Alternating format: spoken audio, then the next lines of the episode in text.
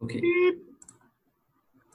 Olá, caros amigos. Eu sou Daniel Coradi e este é o ProEpcast, o podcast sobre emergências epidemiológicas da Associação Brasileira dos Profissionais em Epidemiologia de Campo, a ProEP, que é feita em parceria com a Sala de Situação de Saúde da Universidade de Brasília. Você já acessou o nosso site? O site da ProEP é www.proep.org.br. Entre também nas nossas redes sociais, dê a sua opinião sobre, sobre esse programa e sobre outros temas que estão discutidos por lá. Muito bem, esse é o Epicast número 6 e a Covid-19 não dá trégua por aqui. Já registramos mais de mil óbitos em um só dia. A taxa de letalidade brasileira é de 6,5%, segundo o site do Ministério da Saúde sobre a Covid-19. O que, que significa isso? Que a cada mil pessoas que foram diagnosticadas com a Covid, 65 morreram. E o que, que essas pessoas que morrem têm em comum? O que se sabe sobre os fatores de risco para morrer de Covid-19? Para debatermos um papo sobre isso, recebemos aqui no ProEpcast a professora Maria Amélia Veras, associada da ProEp. Maria Amélia, diga aí para os nossos ouvintes quem é você no mundo da epidemiologia? Olá, boa noite, Daniel, boa noite, sócios da ProEP. Muito obrigada pelo convite para estar aqui. Bom, eu sou uma velha epidemiologista, uh, professora da Faculdade de Ciências Médicas da Santa Casa de São Paulo, estou no Departamento de Saúde Coletiva. Comecei a minha carreira profissional como médica sanitarista e, nesse sentido, atuei em Secretaria Municipal de Saúde de São Paulo, na Secretaria de Estado da Saúde, no Instituto de Infectologia Emílio Ribas, então, antes de me dedicar à vida acadêmica exclusivamente, eu passei muitos anos trabalhando com vigilância. É, então, é com muito prazer que estou aqui falando com vocês. Eu gosto muito da ProEP e acho que a ProEP tem feito um trabalho muito bacana durante a epidemia de Covid-19 aqui no Brasil. Legal, Maria Amélia é uma das mentes mais jovens que eu já conheci apesar de dizer que é uma velha epidemiologista com uma mente muito jovem. E está também aqui conosco o plantonista Jonas Brandt. Dá um seu oi aí, Jonas. E aí, pessoal, estamos aqui na área aí para contribuir. Mamélia, nossa primeira pergunta é o seguinte: o que, que nós já sabemos sobre quem tem maior risco de morrer por Covid-19? É, Daniel, a primeira coisa a falar né, é que nós estamos no centro de produção de conhecimento sobre a doença. Praticamente todos os dias se descobre algo de novo. Então, é muito importante que a gente tenha isso como, como norte. Né?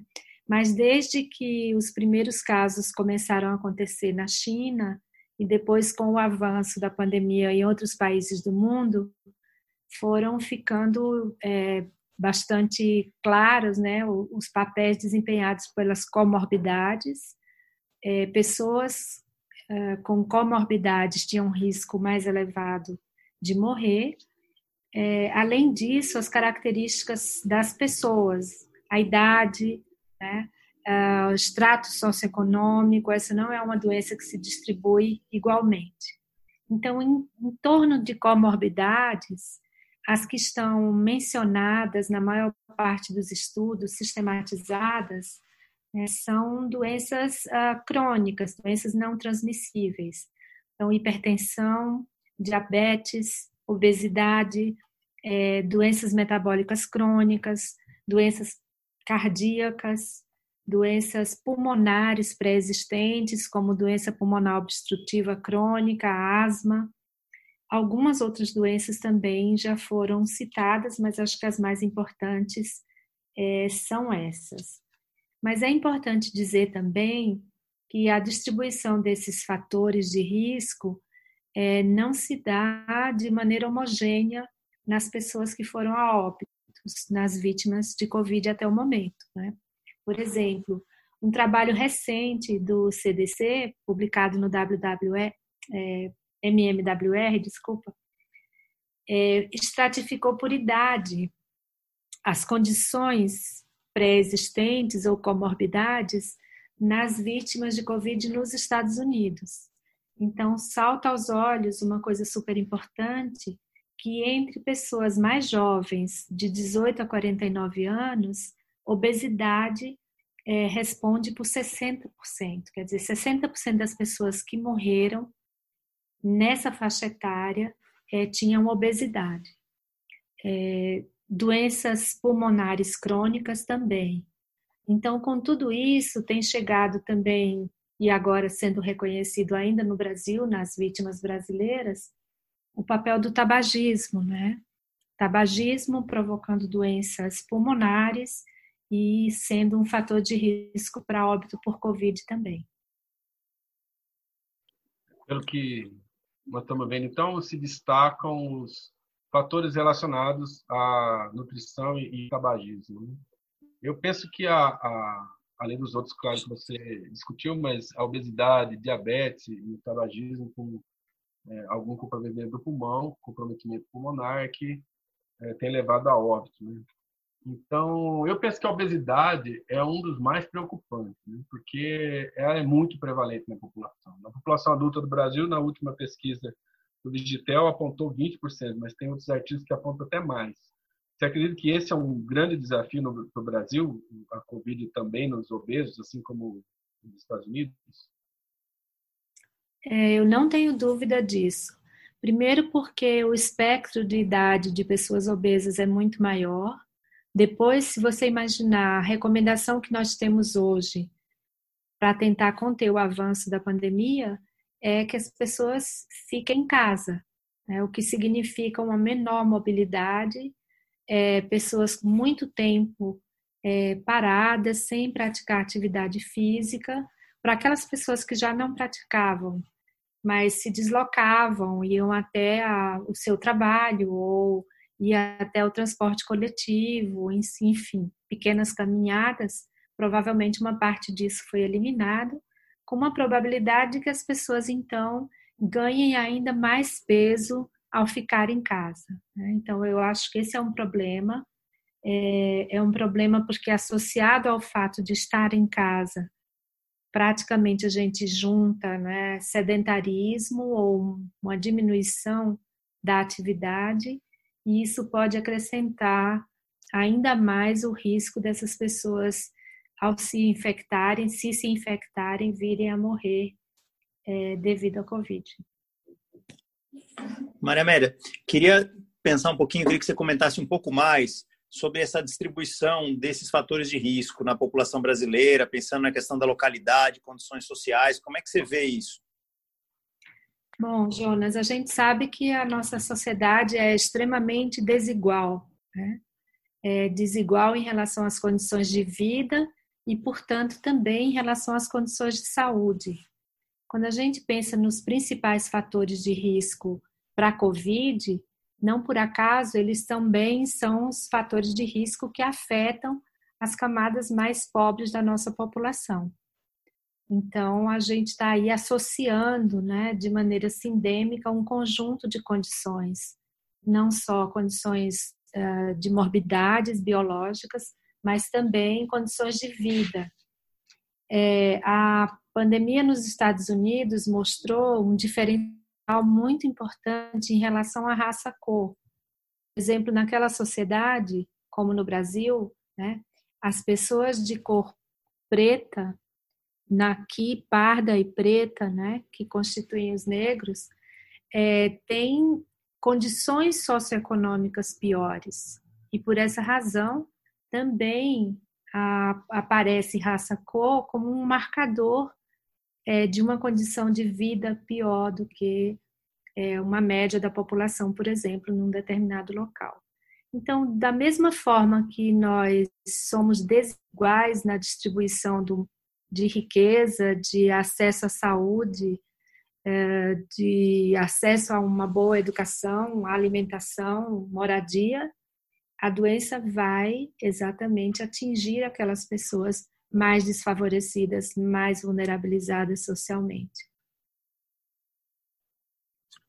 Certo. Jonas, uma pergunta para você. No último dia 22, isso está sendo discutido o tempo todo na mídia, Está todo mundo acompanhando isso, né? é, no último dia 22 foi publicado um artigo mostrando que tomar cloroquina ou hidroxicloroquina associado ou não a antibióticos, nos primeiros dias do início dos sintomas da doença, fazer o uso desse medicamento pode aumentar o risco de óbito para a Covid-19 em comparação com quem não tomou esses medicamentos. Então, essa foi a conclusão é, desse grande, desse artigo com um enorme número de pessoas, quase 100 mil pacientes. Tomar esse medicamento, tomar cloroquina hidroxicloroquina, hidroxicloroquina, já pode ser considerado um fator de risco para óbito para a Covid? Olha, Daniel, eu entendo que esse artigo da Lancet, com 100 mil pessoas participando do estudo, ele praticamente joga uma pá de cal nessa discussão, né, enterra de vez qualquer tema relacionado à investigação da cloroquina. Né? O estudo mostra justamente que há uma associação a aumento do risco de óbito para as pessoas que tomaram a cloroquina. Então, eu acho que assim não há muito mais o que discutir e ele realmente tomou parte do, do tempo que a gente gastou, que poderia estar discutindo outras drogas ou discutindo estratégias de enfrentamento da doença. Nós somos consumidos por esse debate e que agora, enfim, esse artigo, acredito eu, põe uma pá de cal nesse debate. Você concorda, Maria Amélia? Você acha que esse artigo trouxe algo mais relevante do que isso que o Jonas destacou? Olha, Daniel, eu acho que assim a gente está somando uma série de evidências, né? Esse é um estudo bastante grande que controlou por vários fatores de risco, controlou pela gravidade da doença, porque houve alguma controvérsia em relação ao momento de introduzir e demonstrou um risco aumentado de morte e um risco aumentado de arritmia cardíaca, por exemplo. Então, acho que, de fato, nós, quando a gente soma muitas evidências vindas de vários tipos de estudo, realizados em várias partes do mundo, todas apontando na mesma direção, essa é uma questão epidemiológica clássica, né? A gente assume muito mais, com muito mais tranquilidade, uma relação causal entre esses fatores. Então, o estudo, pelo menos, já nos diz né, que não há nenhum benefício isso está claro e que há um risco acrescido de eventos cardiovasculares e de morte no grupo que usou cloroquina ou hidroxicloroquina. Então, eu acho que, de fato, este é, um, um é uma prescrição que não deve ser feita, que deve ser é, proscrita né, no curso dessa doença nesse momento. É, parece ter um efeito sinérgico aí, né? Porque o próprio o próprio fator de risco né, de ter doenças cardiovasculares já é um, já é um fator de risco para óbito para Covid. Né? Você toma uma droga pode agravar essa situação, é, parece ter efeito sinérgico, que aumentou realmente a letalidade né, entre os que tomaram. Então, é, é uma, uma, consideração que eu acho que realmente joga uma pá de cal nessa droga. Bem, é, Maria Amélia, suas palavras finais aqui para os nossos ouvintes. Nós já estamos chegando aqui no, no tempo nosso, da nossa gravação. E queria que você se despedisse e colocasse suas últimas considerações sobre esse tema. É, eu queria dizer que a gente também tem que ter bastante é, cuidado, cautela, né, em observar o tipo de cuidado que as pessoas estão recebendo. Então, quando a gente está discutindo aqui os riscos é, de determinado tratamento à base de cloroquina ou hidroxicloroquina, nós estamos dizendo assim, a necessidade da gente observar a ciência, as pesquisas científicas e ter uh, isso bastante atualizado no sentido de cuidar das pessoas. Né? E a gente pode saber também que há uma grande desigualdade na qualidade desse cuidado é, no Brasil como um todo entre os serviços em que estão os melhores especialistas e os serviços que não têm especialista algum, serviços que não estão ainda equipados. Então, a gente tem ainda uma grande tarefa no sentido de manter distanciamento social até que a gente consiga é, dirimir né, uma série desses problemas que estão ainda bastante prevalentes aqui, são muito importantes. Mas eu acho que o caminho é esse, é discutir, é aprender, é compartilhar informação clara, é, baseada em estudos científicos sérios, para poder orientar melhor o que vão fazer os nossos profissionais no Brasil, Brasil afora e a população como um todo. acho muito importante a ideia de transmitir podcasts e poder conversar com as pessoas, falando sobre o que, que a gente está aprendendo a cada dia. Muito obrigada pelo convite, um prazer estar com vocês. É, a gente espera também atingir esse objetivo e sua participação aqui conosco foi essencial. Jonas, sua despedida, por favor. Olha, eu me, me despeço muito triste, porque é muito gostoso poder escutar a Maria Amélia, é uma aula, a conversa com ela é muito fluida e muito clara, cada detalhe da explicação dela. Então, eu queria depois já pedir, Daniel, para a gente pensar em colocar ela sempre, aí uma vez por mês, a gente convidar ela, porque eu acho que agrega muito para os nossos ouvintes. E aí eu queria me despedir de todo mundo e esperar que o nosso podcast próximo sejam da mesma qualidade. Uma vez por mês, maravilha. tá bom, Jonas. Vamos fazer esse pedido aí. O prazer é mútuo, gente. Adoro conversar com vocês e acho que é bem bacana se a gente puder trocar mais informações. Eu fico à disposição da ProEP. Então, muito obrigado, professora Maria Amélia. Muito grato por conversar com a gente. Obrigado, Jonas. Este foi o ProEpcast número 6. A edição é de Crislane Milena e Maurício Maciel. Assine nosso canal, divulgue para os amigos e nos siga nas redes sociais. Semana que vem tem mais. Um forte abraço e tchau. Beep.